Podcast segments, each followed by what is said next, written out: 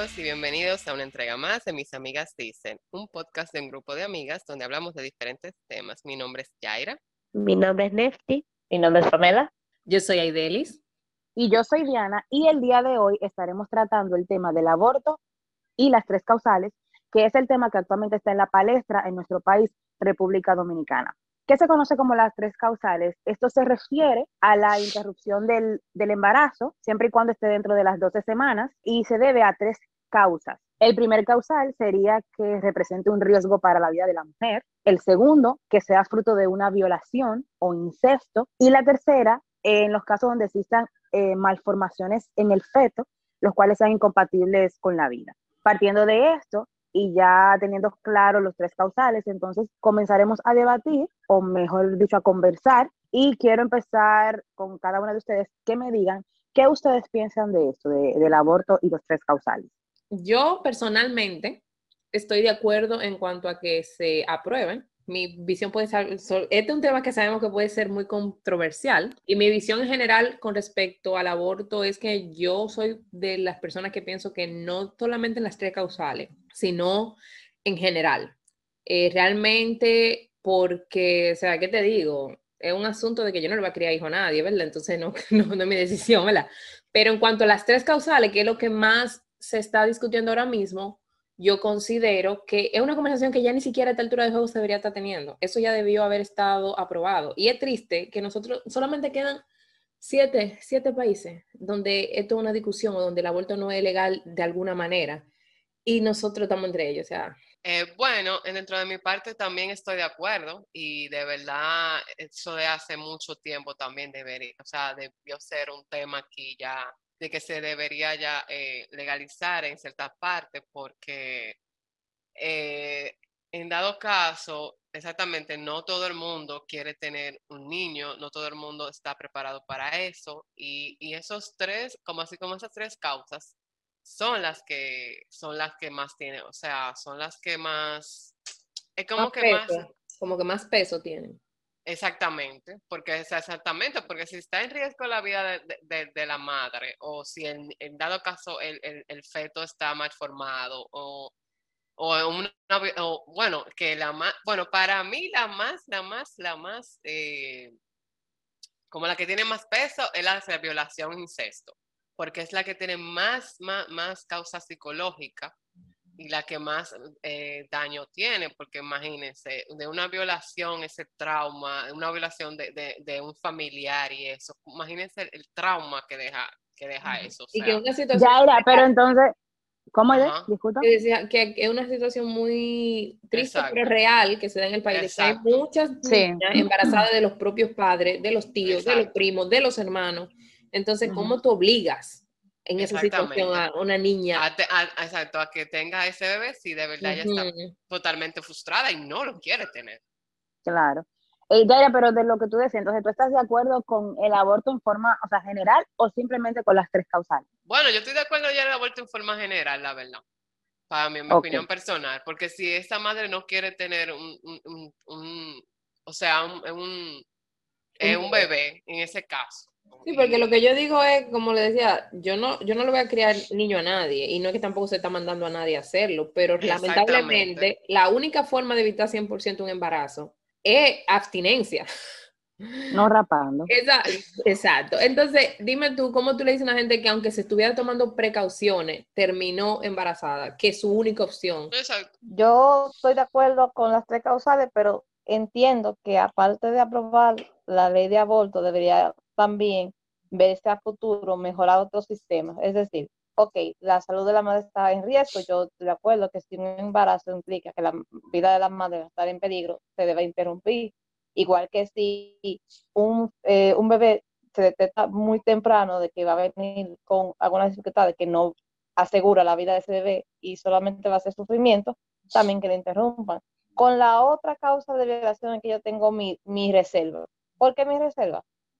Eh, ok, incesto, sí, de acuerdo. Eh, un abuso de tu padre y que eso salga un fruto de un embarazo, yo, perfecto. Si la madre no quiere, obviamente, no quiere tener ese muchacho, ni lo quiere dar adopción, porque aquí el sistema de adopción eh, prácticamente, creo que nada más tiene el nombre, Yo no me he quedado mucho en ese tema, pero perfecto. Pero de violación, sí, ok, es una violación, pero si necesitamos canales que determinen exactamente, o por ejemplo, se investiguen bien si es una violación de verdad, porque vamos a ser sinceros, aquí hay muchas mujeres que son locas, lo voy a decir así, y yo puedo ser una loca y andar con 50 millones de hombres y salir embarazada de los, de los 49 y voy a hacerme un aborto porque me da la gana, porque no me cuido.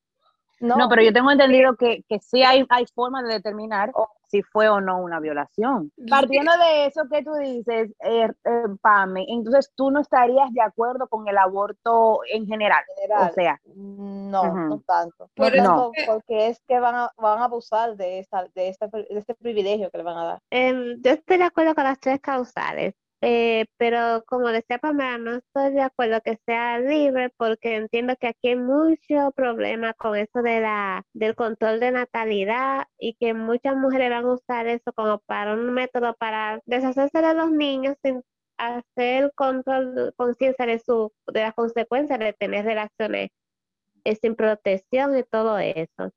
Por eso, con las tres causales sí estoy de acuerdo, porque eso es un tema muy fuerte y que hay que se pone en riesgo de la vida de la madre en los tres sentidos, pero ya sí hay que tener control eh, de que todo el mundo se pueda hacer aborto como se hace actualmente, porque se hace, aunque no está eh, Regulado. legal, eh, regulado, se hace en las clínicas y eh, hay mujeres que pierden la vida porque se hacen tantos abortos también que también cuando quieren ya tener hijos, ya, ya la matriz no, no tiene cómo sostener un bebé de tanto aborto porque empieza muy joven a tener sexo. Creo que hay que tener un control de que se, educación sexual temprano Exacto. y control de eso para prevenir esas consecuencias. Yo personalmente, al igual, al igual que Aidelis y Yaira, estoy de acuerdo, no tanto con las tres causales, sino con el aborto en general. Sí es cierto que muchas personas, muchas mujeres se van a aprovechar de, de eso, como ustedes dicen, pero yo creo que siempre es importante tener la opción. ¿Por qué? Porque sí es verdad que hay muchas que son charlatanas, sinvergüenza, y que andan dándolo de manera eh, bestial a quien sea, pero Ujú. también hay otras mujeres que por otras situaciones quedan embarazadas y no están preparadas para tener, para tener un niño. Exacto, y que Sí. por ejemplo, yo digo que ya es mejor que fuera general, porque no es que no se hacen, se hacen. La gente, el que quiere abortar, aborta, busca la manera, se pone en riesgo, van a, como le dijimos, clínica clandestina, no es que no se están haciendo. Entonces, es mejor que sea una opción que tú puedas tener de manera segura, porque sí, hay mucha gente que, como ya dijeron, está teniendo relaciones sin ningún tipo de responsabilidad y quedan embarazadas un millón de veces, pero al final de cuentas, esa gente están buscando la manera de cómo sacarse a la muchacha como quiera. Y también no se va a solucionar porque no sea legal. Es una situación de, como mencionó Neti, educación sexual. Y eso es que no solamente legaliza el aborto y ya no olvidamos del tema porque ahora ya se pueden eh, abortar sin ningún problema. Las adolescentes van a abortar y punto. No, no, no, no, no.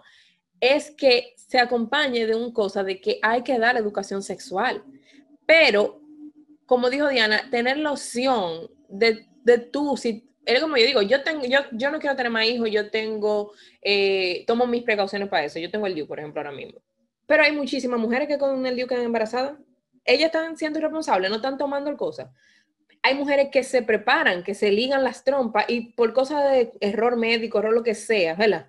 Terminan embarazadas. Y imagínate yo dije que ya yo tenga cinco muchachos y de que me ligué, ya yo estaba cerrada, que no iba a tener más muchachos, ya para mí era, yo había terminado, ya yo me había planificado, ya me había organizado y termino con un niño que se supone que ya yo me preparé para no tener. Entonces tengo que tenerlo obligatoriamente. Eh, eh, es como que en ese sentido yo no estoy mandando a nadie que lo haga. Yo lo que digo es que cada quien debe, puede, debe tener el derecho de decidir lo que funciona para, e- para ella. Ah, bueno, sí. Por ejemplo, en ese sentido, sí. Si se aprueba la ley, primero los tres causales y después lo aprueban en, en sentido general de que cualquier persona, o cualquier, mejor dicho, persona, cualquier mujer puede solicitar un aborto porque no está preparado, eso, ok. Siempre y cuando aquí debemos también plantear, o el gobierno debe plantearse educación sexual, porque no tienen que llegar al punto de tener que pagar un aborto. Claro. Deberían estar educadas, deberían- eso también falla mucho aquí. Yo estoy de acuerdo con, con Pamela y, y con Leti también, de que obviamente la educación, de que hay que enfatizar en la educación sexual, hay que enfatizar. Ujú. Pero sí, muy bien como Deli dijo, hay muchos casos de mujeres que se están cuidando para que no pase, que le pasan. Entonces, ¿qué hacemos con eso? Con esa mujer que ya no quiere tener bebé. Hay que obligarla a tener un bebé.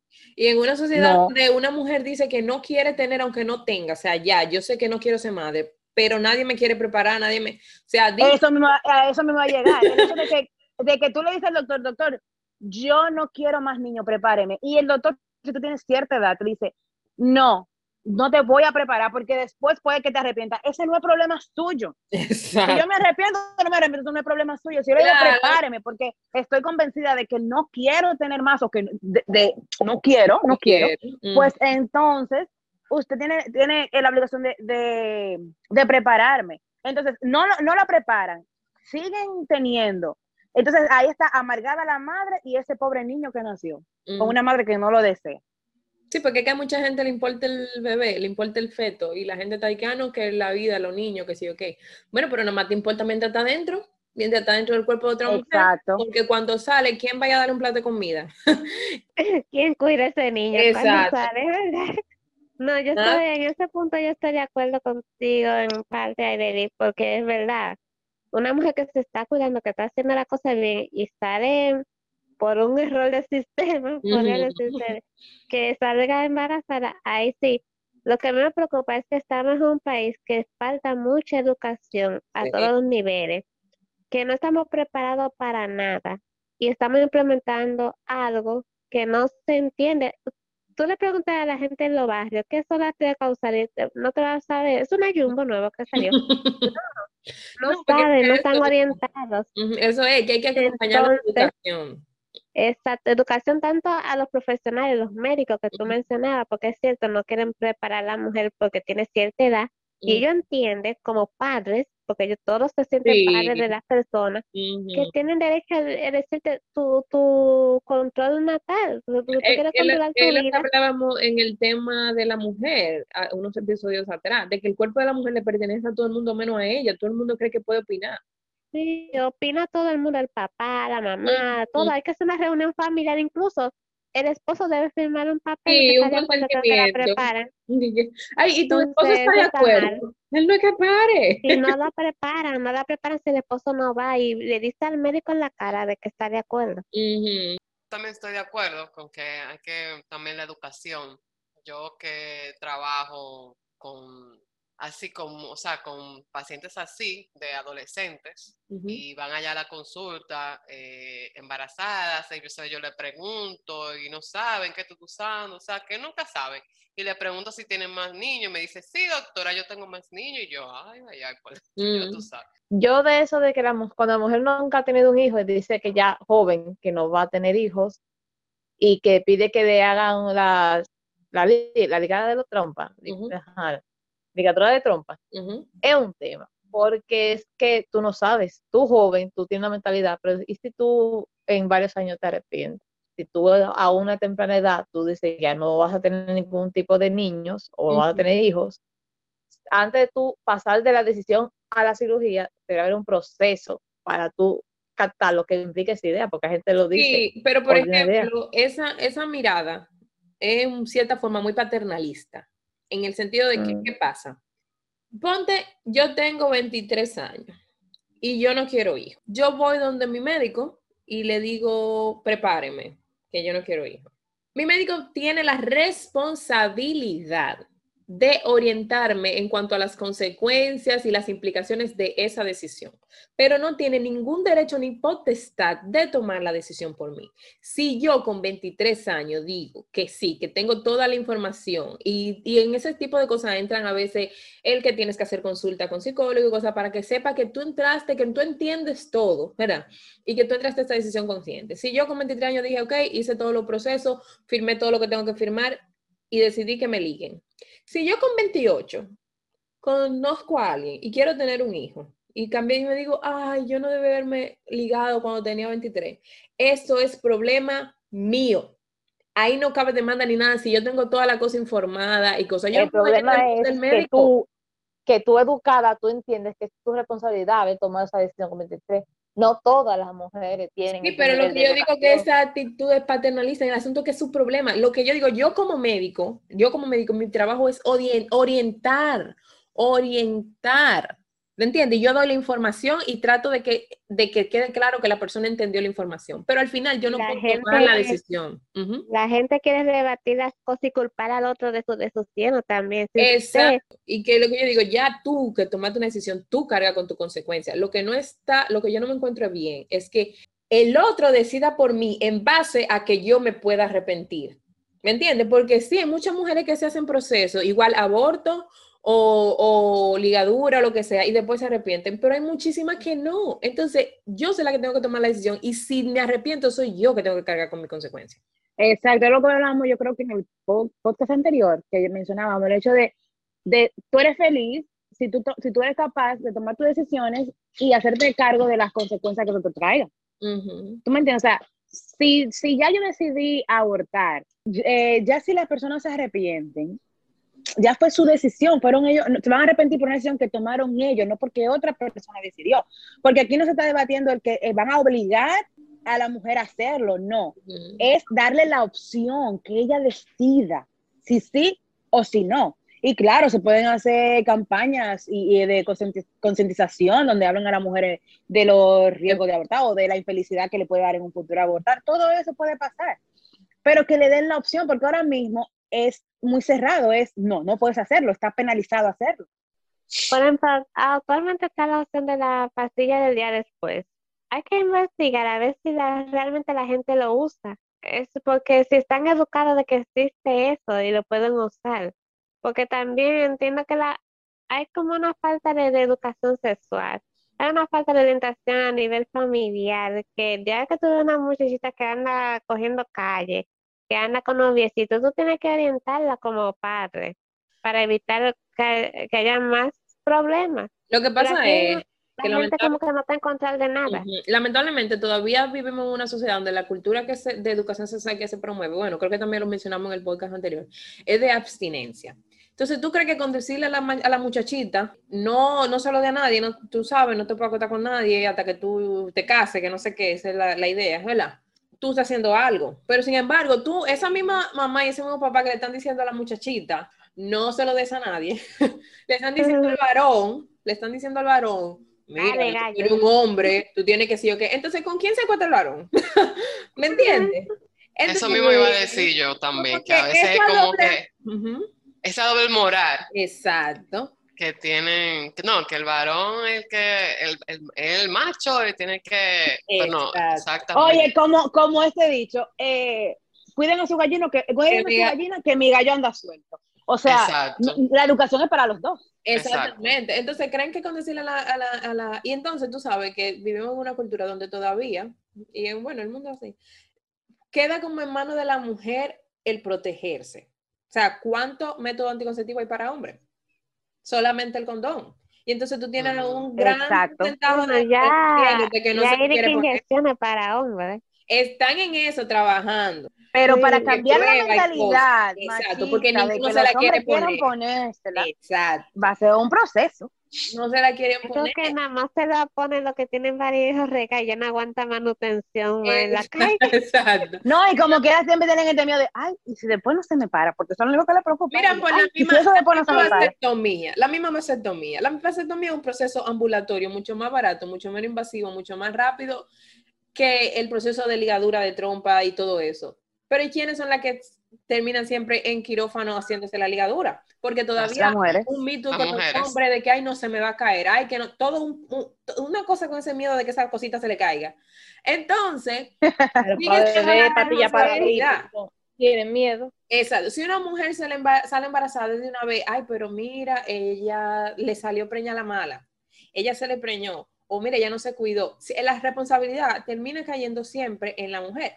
Y entonces con este tema del aborto, es una cosa de que yo decía, esta convers- conversación está siendo dominada por hombres, cuando los hombres realmente no tienen mucho que decir porque ninguno para. Ni voz ni voto, no. No, ninguno. ninguno pare. Y además, los hombres abortan diariamente.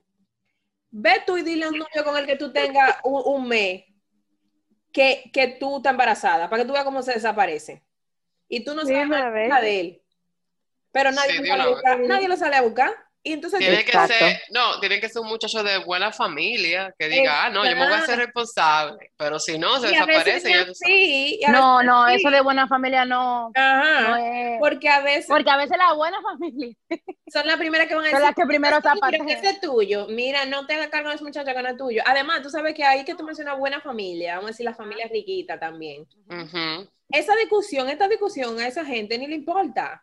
Porque No. que aquí la que paren son las pobres. La rica que sale preñada sin querer, muchacho, coge un viajecito a Miami y se resolvió el problema.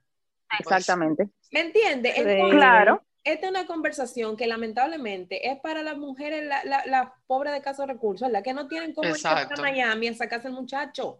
Porque allá es Ujú. completamente legal sin ningún motivo. O sea, tú vas y dices. Entonces, son esas mujeres las que empiezan a inventar, hacer botellas, que voy este Ajá. doctor para que me inyecte. Entonces, esa vida se está perdiendo sin ninguna porque Es una es como estamos sí. mencionando. Claro, es como mencionamos. O sea, no es que si no, no es que si no la aprueban, no se hace, se hace de igual forma. Sí, pero, sí, Pero al aprobarla, bueno, pues crean eh, eh, condiciones que regulen eso y se salvan más mujeres. Claro, y canales de comunicación, porque se supone que cua- tú en esas, eh, esas cosas, no solamente tú llegaste, te sacaste el muchacho y nada, si está regulado, se supone que tú tienes que darle información a la persona que llega solicitando el servicio y un seguimiento también. Y se supone que una muchachita que llegue embarazada debe salir a, hacerse un cosa, debe salir de ahí sabiendo de planificación y preferiblemente con un método.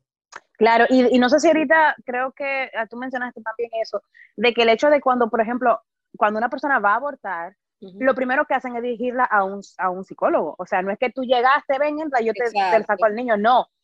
Un psicólogo te ve, te, te pregunta, tú sabes, para que tú estés clara de tu decisión. Y ahí hay muchas que siguen, si- siguen o se devuelven y dicen, bueno, lo voy a tener. Pero ya está la decisión de la persona, de la mujer.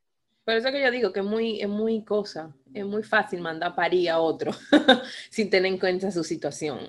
Hay mujeres que, que durante el debate, ellas alegan el hecho de que hay muchas mujeres Ujú.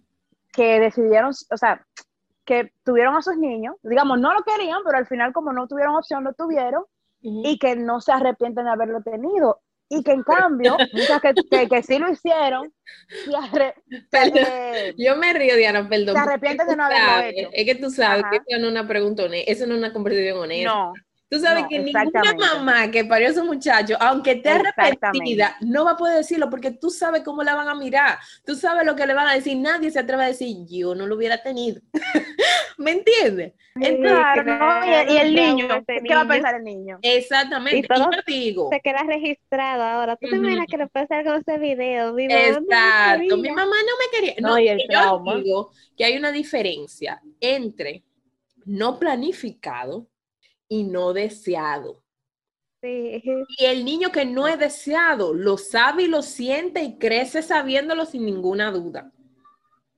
Sí, porque si no, el amor no se puede fabricar. El Claro. amor. claro, porque tú puedes no planificar y, ay, quedé embarazada, pero vamos a echar para adelante, yo quiero a mi muchacho y ya. Ese niño no va a ser Claro. ese rechazo de tu parte, pero cuando ese niño fue a la mala que tú tuviste que tenerlo porque tus padres te obligaron, porque no había un método seguro para interrumpir el embarazo, porque la religión, por lo que sea, ese niño crece sintiendo el rechazo. Que también eh, se ve mucho también que así, por ejemplo, por ejemplo las mujeres, o sea, las mujeres cuando no lo quieren tener, pero lo tienen, entonces ya, cuando ya lo tienen, entonces se le echan, le echan la, o sea, le echan el niño a la abuela o al abuelo o a qué sé yo qué, y se lo dejan al abuelo y ellas se van por ahí, como que sé yo.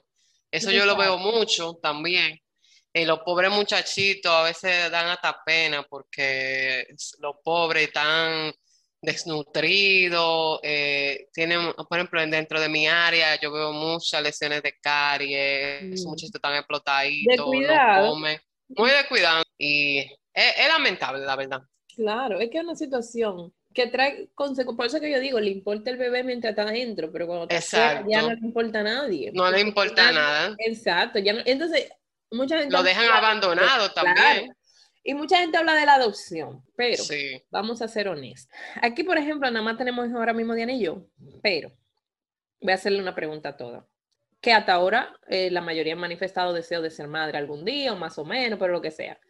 Pero la adopción sería su primera opción. Realmente no. Mm, Yo Eh, buscaría verdad, a no. quien- Yo relajo con eso, pero no. Yaira. No, yo Eh, yo tampoco, yo en dado caso si, si no, o sea, si tengo que adoptar, yo adoptaría, pero tendría que ya, o sea, buscarlo ya de mi parte, que, y si, ¿cómo le digo? Ay, Si no Si hay que adoptar. tenerlo, exacto. exacto, exactamente. es lo que yo digo. Eh, Para la porque yo también tengo que, como- tengo que también, o sea, hablarlo con mi pareja y a ver qué mi pareja quiere. Ujú, Pero, o sea, para- Claro, pero- pero ujú, siempre va a ser la segunda opción. Eh, Exacto, yo exacto. comentaba, no me acuerdo con quién comentaba, pero yo estaba viendo un video de unos youtubers donde ellos están mostrando su proceso de ujú, que hace cuatro años ellos empezaron con querer tener bebés. Pues en el camino se dieron cuenta de que la chica tenía un- un- unas cuantas complicaciones, era la mujer en este caso, ujú. y bueno, pues entonces ya están haciendo lo, lo que tienen que hacer, ¿tú sabes? ¿Cómo se llaman estas cosas? Eh, Eh, Para adoptar. los tratamientos, tú dices. no, no, no, ajá, los tratamientos, ajá, pero ¿cómo se llama Ah, específicamente el de que fertilización in vitro. Ajá, exactamente. Entonces, que le empezaron a tirar mucho, mucho hate, muchas personas diciendo, ay, pero qué egoístas son, ¿por qué no adoptan? Ujú, O sea, ¿por qué eso te hace egoísta? Es porque está la ilusión de tú ser mamá, de ver cómo te crece la pancita, de tú sentir los primeros movimientos de tu bebé dentro de ti, porque eso es ser egoísta. Ok, si ya después de que gente- tú intentas todo, Ujú. no se logra, pues si tú si está en ti adoptar, pues tú adoptas. Pero eso yo no lo veo porque tiene que ser egoísta. No, y mucha gente piensa eso cuando una pareja va por, está pasando por el proceso de infertilidad. Como se pone cuando la pareja va por todos los tratamientos que son costosos, eh, de inseminación, de in vitro y todo eso, de vientre de alquiler, lo que sea. La gente empieza a decirle, ¿y por qué no adopta? Y tantos niños que sí, que hay que ti. Y es como Diana dice, primero hay mucha gente que tiene la ilusión de pasar ellos por el embarazo o de ver crecer eh, eh, al cosa de la sonografía, ver cada etapa, también el asunto de que se parezca a ellos, de que tenga el contenido genético, de. Hay muchos La factores. salud La, también. la salud, y, no, y que mucha gente, y hay que ser honesta, aunque mucha gente no lo dice, mucha gente no se siente en la capacidad de amar incondicionalmente a un niño que biológicamente no es suyo. Mucha También es el factor. Pero, pero a veces te, a veces te cuesta amar al que salió de ti, con brega y lucha. ¿Qué va a ser uno que, o sea, no es que, Sí, no es que tú no le puedas dar un poco de amor a otro niño, pero tú sabes, no es, no Mucha es verdad, no es verdad mucha que hay personas capaces. exacto, mucha gente se siente que no puede, que sencillamente yo no voy a quererlo igual como si fuera mío, o esa cosa de que ese niño no es mío. Esas son cosas reales y válidas que la gente siente. Entonces tú no puedes obligar a nadie a Ajá. cosas. Y el proceso Como de un adopción, caso en YouTube que sonó mucho, al de que sí, exacto. ujú, ellos después de devolvieron. tres años. Después de tres años. Después de tres años devolver a un niño, o sea, ¿tú, tú te entiendes lo que es? O sea, pasarlo a otra Sí, muy familia. fuerte. Como que esas son cosas que tú tienes que entender. Y además, el proceso de adopción tampoco es que es fácil. Tampoco es que es fácil. Y aquí, por ejemplo, en el país, que tenemos al CONAN y esa cosa, para ellos es con la familia generalmente que mantienen a los niños, o sea, como intentando, no es como que yo vengo y digo, ay, quiero adoptar un niño, que yo qué, y yo voy a poder salir mañana con un niño. Es es una procesos- depuración, un Exacto. proceso largo. procesos que no son sencillos, que también llevan un dinero. O sea, entonces tú no puedes cosas. Y, por lo que, y lo que yo digo es, ¿cuántos niños no hay en el sistema que nunca son adoptados? Entonces tú me dices, la solución es a todo el que no quiera tener hijos y sale embarazada, que lo tenga y lo mande a un sistema que de por sí no le garantiza nada a lo que ya tenga en él. Mm, sí. Exactamente. exa- Y no, y que cuántos niños en esos hogares que muchas veces no son felices o no, No. tú sabes, no. No, y que la gente tiene por por miedo que con qué cosa viene ese niño arrastrando, o de sea, la tú sabes, de la genética y todo eso, la genética. Y creo que también la- las mujeres siempre tenemos la ilusión de que ver como crear un vínculo desde el vientre con, el- con el niño o la niña, como te- Claro. poder sentir eso, de que todo el mundo habla, de que cuando tú lo ves nacer, que ahí tú, tú confirmas todo lo que tú Te va en moco y en lágrimas. Claro. Durante esos nueve meses de espera, tú todo se resume en el momento que tú ves la cara de tu bebé. Exacto. Entonces, todo el mundo quiere sentir eso y luchan hasta el último momento. Tú ves que gastan dinero en esos tratamientos in vitro que no son baratos. No. Para nada, eso. para nada. Porque más económico le sale a buscar un niño adopción. adoptivo. Ujú. Ajá, un niño adoptivo gastarían quizá menos de que en vitro porque son varias sesiones, está inyectándose cosas, eso es Exacto, doloroso también, el Exacto, cambia. el dolor para la madre, o sea, y, y toda, todas esas cosas que tienen que pasar. Claro. Sí, que cada vez que, exacto, cada vez que no funciona, que tú sabes, la, la tristeza y eso. O sea, es una mujer que tiene ganas de verdad de Y sentir mira, y eso. mira, por ejemplo, ahí que estábamos en eso. Mucha gente utiliza el, el, el cosa, tanta gente que quiere ser madre, tantas mujeres que quieren ser madre y esta gente que quieren abortar, que no sé qué, qué patatín. Pero tú, eso, no me- Sí. eso no tiene nada que ver, entonces, porque esa gente que quieren ser madre, hay muchísimos niños que no tienen Sí. madre y como quiere esa gente están haciendo todo para ser madre por su cuenta. Entonces, no me diga a mí como que el niño que yo voy a traer al mundo va a ser hijo de fulanita, ¿entiendes? Sí. Es, eso no cambia. Entonces, como que la gente tiene que entender que es una decisión muy personal. Y es como dijimos, no estamos mandando a nadie a que haga.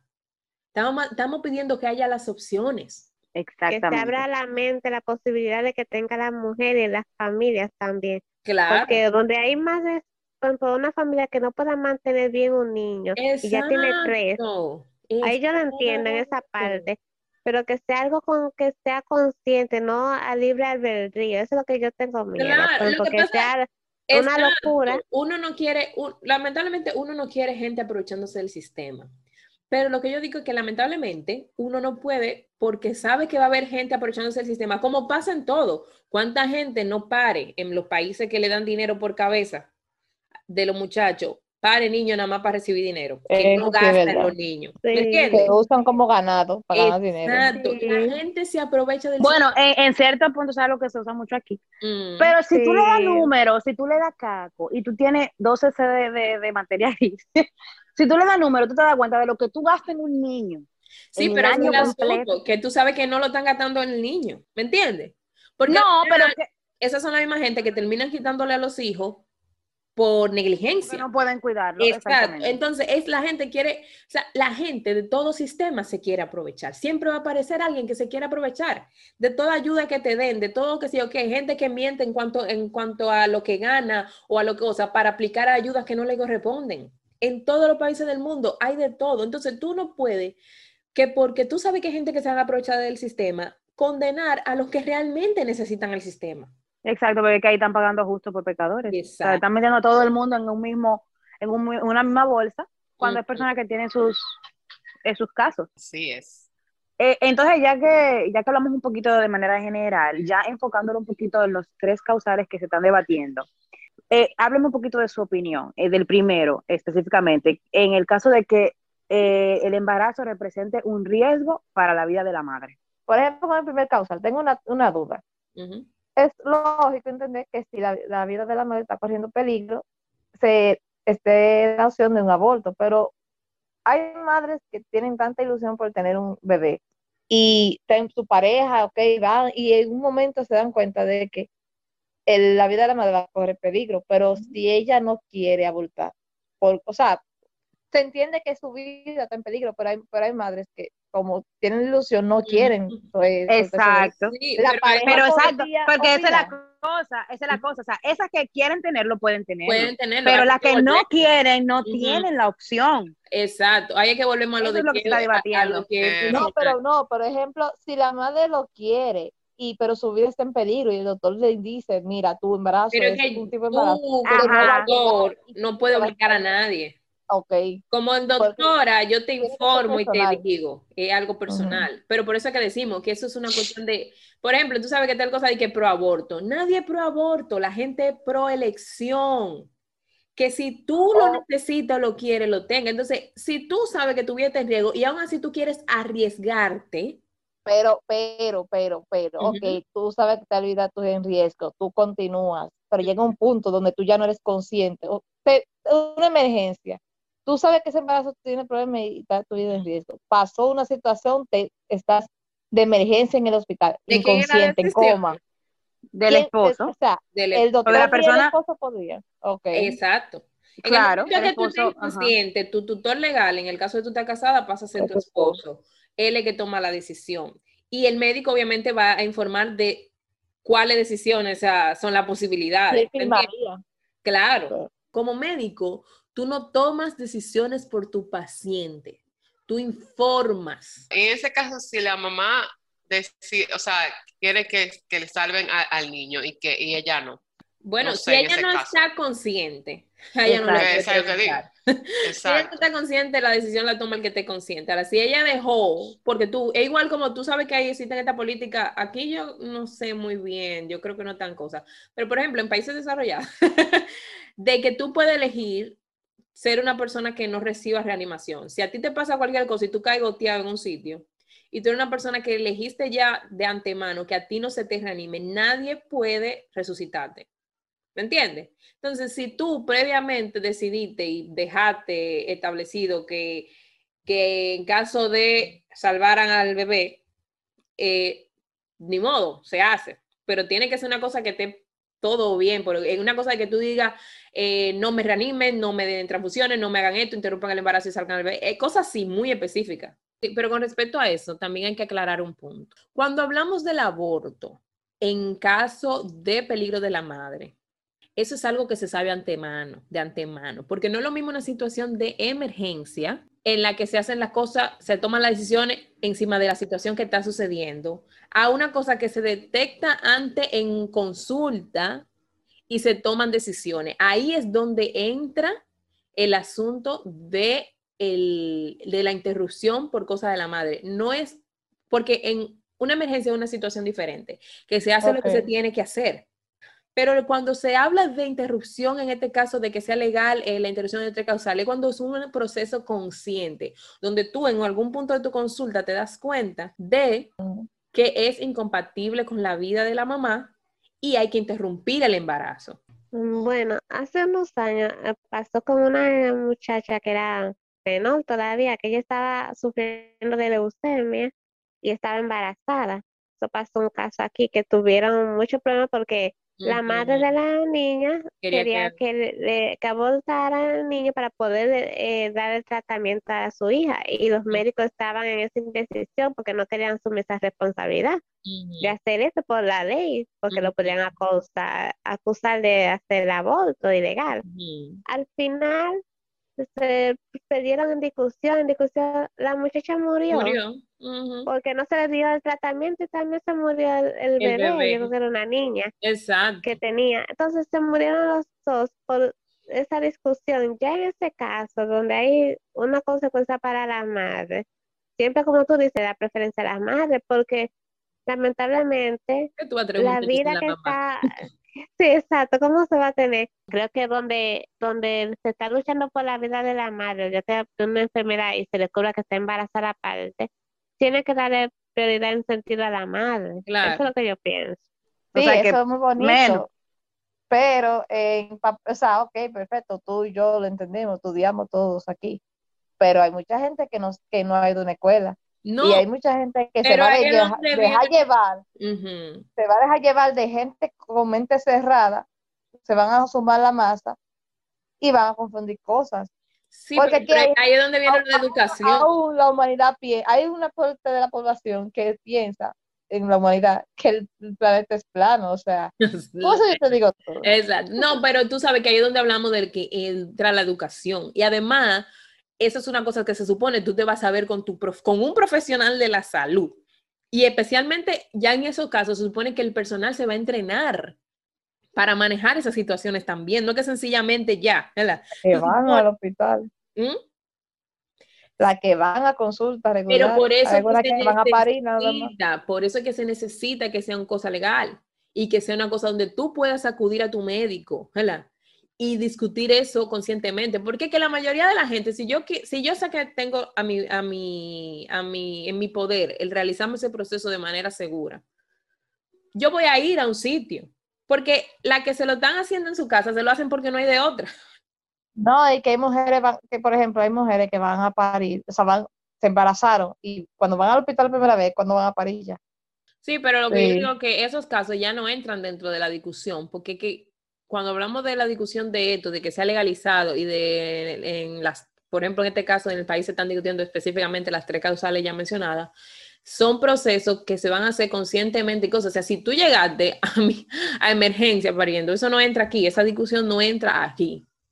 porque esto es una cosa de que yo vaya a optar por este servicio de manera eh, re- regulada y decir, mira, esto, Ah, esta es la situación. cierto, Ujú. Que si van a, por ejemplo, se aprueba y todo y se regulariza y ya se hace los canales y todo, que sea un servicio que pueda optar cualquier, o sea, cualquier mujer que lo necesite, Claro, que no lo monopolicen, que sea de que, qué sé yo, un precio Un tan alto que- seguro. que sea un servicio que puedan solicitar cualquier mujer que lo necesite. claro. Es que tiene que ser un servicio para el, ser- para el público, Pa- Sí, no de que para no- unos no cuantos ni... Que tú sabes que, bueno, las intenciones son buenas, esperemos que también la ejecución sea buena, que, que de aprobarse, que para mí lo que debería hacerse, eh, se lleven bien eh, estos programas, ¿tú me entiendes? Y que se acompañen con lo que hemos hablado y mencionado tanto, educación. No es sencillamente, you know, y obviamente intervención, porque si a mí me viene una niña que está embarazada del papá, yo no espero que nada más me le hagan di que un aborto a la muchachita y nadie resuelve el caso, ¿tú me entiendes? Este otro, aquí hay mucha gente violando niñas y niños y no hay consecuencias. Exacto, o sea, yo no quiero que sea nada más si pasó, no, no, no, no, háganmele seguimiento, háganmele seguimiento. Que esa es una de las, Claro. de las, de las, em, ¿cómo se dice? De las barreras que yo me encuentro que van a encontrarse el asunto, de que hay mucha familia que tú sabes que ese tipo de cosas la manejan en silencio. Además, si dependen de ese abusador, Exacto. que pasa mucho, Pero madres importante- lo ocultan. Por eso también es que yo digo que debe ser para todo abierta, ¿verdad? Porque hay mucha gente que no va a recurrir al servicio para no decir que fue violada. Y no Bueno, ya ahí, ya ahí entramos al segundo causal, ¿no? Ujú. Para no tener que probar que fue violada o decir quién fue que lo hizo, porque muchas veces tú sabes que el violador es el que la mantiene, ¿entiendes? También para que no pongan a la gente en una situación de tener que estar probando que fue violada. ¿Entiendes? Porque Un juicio, todo eso. Exacto, como que, espérate, pero entonces yo vengo aquí a decirte que necesito esta interrupción porque fui violada, pero ahora yo tengo, porque tú sabes que mucha gente le pasa la violación y por miedo, por un paquetón de cosas, no van y ponen la querella o no cosa. Entonces después descubren que están embarazadas y quieren la interrupción del embarazo, pero entonces han pasado días, semanas, ¿tú me entiendes? Entonces esa situación, por eso es que yo digo, lamentablemente, ponerla nada más así, específicamente en los tres causales, no va a hacer que todo el que sea víctima de esas situaciones lo haga. Porque, Eh, porque tiene, hay mucho estigma todavía muchas cosas y muchas situaciones detrás que mucha gente se va a tener que quedar callado o va a tener que seguir haciéndolo lo escondido por no tener que probar ciertas situaciones que pasan dentro de su casa. sí, eso, eso motiva que la gente va a la, ese, ese conflicto que tiene ahí en su casa, donde a veces tienen que lidiar con esa situación que ya tienen años de esos abusos. Y aquí se ha normalizado como eso, o sea, las penas no son tan, tan fuertes.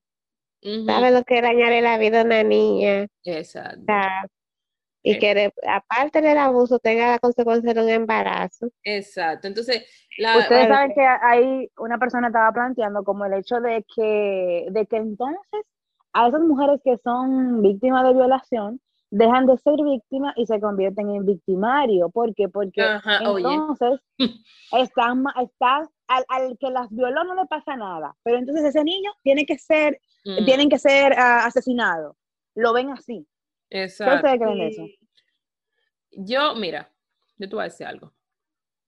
Ay, yo vi una chica en, en YouTube que ella fue violada, quedó embarazada y ella decidió tener a su bebé y ella lo tiene, es una niña creo, no me acuerdo, pero ella ama a su bebé que sí, ok, yo bien por ella, pero esa fue su decisión. Que ella tenga la entereza de ver ese niño y no revivir el trauma, bien por ella, pero no es lo mismo para todo el mundo. Entonces, tú vas a castigar dos veces a una persona que ya pasó por una mala situación. Eso No, iba a claro, decir. y que una violación no todo el mundo la vive igual. Exacto. Hay unas violaciones que son más traumáticas que otras. Claro. Y no la superan igual. No, exacto. Entonces, tú vas a decir que porque una persona puede hacerlo, todo el mundo tiene que hacerlo. O sea, porque una persona sea capaz de Sí. vivir con eso y ve al niño diariamente y cuidar a ese niño, ¿tú entiendes? Y cuando viene a ver, ve rasgos de su, de su abusador en ese niño. Y vivir con eso Sí, es una cosa, pero no todo el mundo tiene eso, entonces no, no. No sé si ustedes se llegan, eh, bueno, eh, las que en las redes salió eso de, ¿ustedes se acuerdan esta, eh, la artista mexicana, eh, Alicia Villarreal? Mm, que salió en estos días que a, a la, a la hija de ella la, la, la violó un familiar de ellos y que, que él- ella le dijo que lo tendrían entre familias Mm, y ella no aguantó y lo, y lo, lo puso entre las redes y lo puso así que ella fue violada por un familiar. ya tú sabes. Es que todavía se usa mucho eso, se usa mucho eso. Lo Entonces- pueden buscar en internet, que son... sí, yo vi más o menos algo que era como que abusó, pero entonces como que era como un familiar y como Eh, la muchacha tenía que seguir viéndole, como No, que por- todo se por quedó la- ahí. Exacto, y que por la abuela, que estaba como enferma y que no, que para que no... Cos- cosas de familia. pues. Claro. Sí, Bueno, ustedes saben que aquí mismo, aquí ah, también ah, han salido muchos casos de eso Claro, también. es Sí. que eso pasa mucho y todavía, y es, y es lo que yo digo, todavía hay un estigma que lamentablemente, o sea, para el, al violador no le cae tanto estigma como a la que fue violada o al que fue violado. Sí, ¿Me entiendes?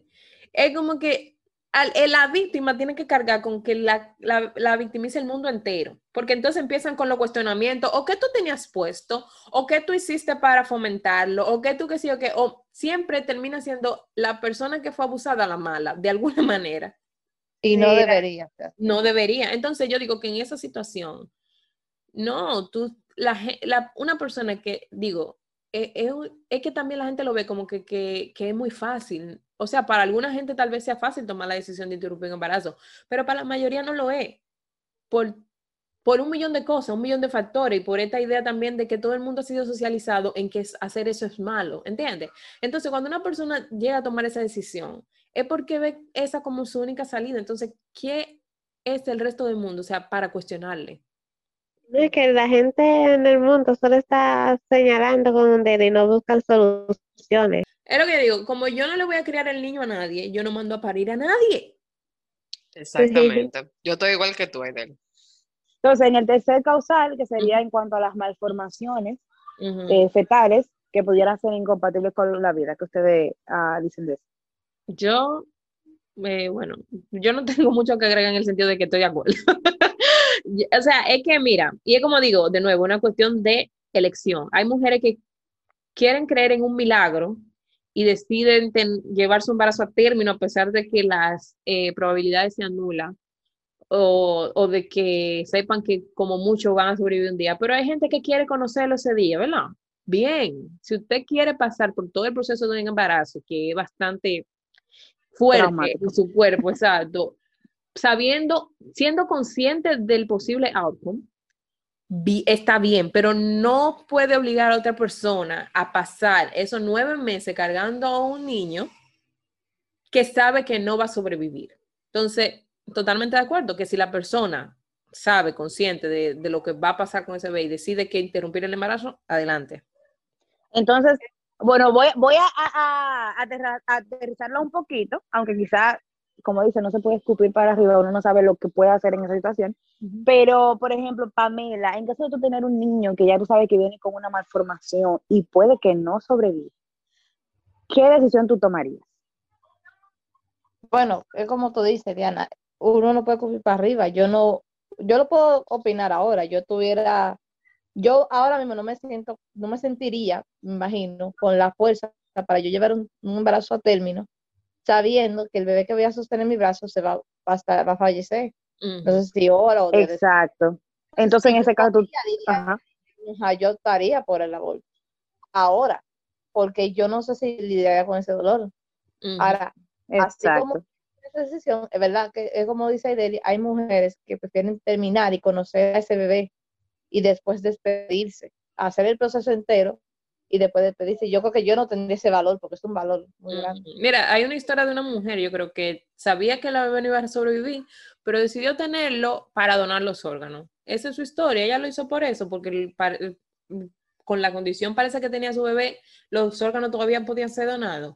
Pues mira, Ah, bueno. ella hizo Una eso, buena causa. ¿me entiendes? Pero no todo el mundo Qué tiene que estar obligado. No, exacto. Entonces, Eh, Neti, ¿qué tú dirías? Bueno, yo igual, si, si pienso que el bebé o sea, no va a sobrevivir, tiene una condición muy difícil que sobreviva, yo estaría por no pasar por ese sufrimiento. Por ejemplo, eh, pasó con unos famosos, como la esposa de Wisin, de Wisin, del grupo de Wisin y. Ujú. Ella estaba embarazada y su hija venía con una, un síndrome que era tan fuerte que ese síndrome no permite que se desarrolle el cerebro y ciertos órganos. Y ellos terminaron embarazo y la bebé duró, fueron, no sé si fueron dos días o menos, pues ellos sabían ya que ellos tomaron la decisión de tenerla, aunque sabían que la niña no iba a sobrevivir, porque la condición no les permitía vivir realmente, les iban a faltar muchos órganos y cosas así. Ellos pasaron por ese dolor. Neti, pero en ese caso de ellos fue un tema como más religioso, ¿no? Porque yo creo que ellos Sí, son muy, Creo muy que eso depende, ajá, eso depende también de tus creencias. Sí. Ay, Sí, creo que lo la que yo digo, persona hay gente que espera un milagro. eso. Ajá, exacto. Ellos esperaban un milagro y también se prepararon para eso. Ellos vivieron el proceso, pero yo- conscientemente es como cuando tú tienes un, un pariente que tenga una condición terminal, tú sabes que se va a morir, pero tú tratas de dar el tiempo con esa persona y de darle un tiempo de calidad hasta que pase el desenlace. Yo creo que eso fue lo que ellos se refugiaron en eso. Sí. Pero cuando tú, por ejemplo, ya si te lo dicen a tiempo, pues es otra cosa. Estamos hablando que te lo dicen a tiempo, pero ya cuando te lo dicen a último momento, ya que tú tienes ilusión, ahí es más difícil. No, claro. Ya ahí tú no tienes opción. Pero si te lo dicen con tiempo, que no, por ejemplo, dentro de los primeros tres meses, ahí es más fácil que si te lo dicen ya después. Ya es difícil, ya es tu bebé. Pero si antes de los tres meses ahí tú estás más fácil que tú termines con el embarazo. Ahí yo estoy de acuerdo. Pero es una decisión como que del momento. Pero es El difícil lidiar con eso. Es difícil lidiar con eso. Una enfermedad que tú sabes que tu hijo va a sufrir, que no va a tener Tú calidad de vida. Exacto. Sí. Eh, eh, ahí es difícil. Y es lo que sufrir digo, los dos. para vivir, por ejemplo, en mi caso yo pensando y que para vivir uno o dos días sufriendo, porque es que si tú no tienes una, si tú, si es incompatible que tú vas a vivir, tú no estás pasando esos días en, en, en, ¡ay, qué bonito! paz. qué hermo-". Exacto, en entonces tranquilidad. Ujú. yo digo que es muy cosa de cada quien, por eso que yo repito, es una elección. Claro, Cada quien sabe con lo que puede lidiar Eh, y con lo que no. claro. Yaira, Eh, no, yo estoy to- totalmente de acuerdo también. Ya no, o sea, abortar, porque es que ya, para que esa, esa vida venga a sufrir, no, ya. exacto. Estamos de acuerdo en todas en ese punto de que nos den la opción, porque ahora mismo no está la opción. O sea, tú No vas a tener que, que pasar por eso sí o sí. Pero con, las con esta causal, pues nos estarían dando la opción de, de, de elegir. Que, te- que tener la opción de decidir sobre tu cuerpo y tu vida también. Exacto. Bueno, chicas, eh, yo creo que con esto hemos llegado al final de este episodio. Eh, sabemos que este es un tema bastante controversial, eh, pero es bueno que esté ahora mismo, como dijo Diana, en la palestra, que se esté discutiendo. Y esperemos que esta vez sea una discusión productiva, porque muchas veces se saca el tema y termina en nada. Como dijimos, no es un asunto de obligar a nadie ni de imponer a nadie que haga o no, es de ofrecer las opciones y que cada quien puede elegir en base a su situación, su realidad, lo que sea mejor para ella. Eh, no dejen de compartir con nosotras en los comentarios sus opiniones con respecto al tema y nos estaremos viendo en la próxima semana. Bye. Bye.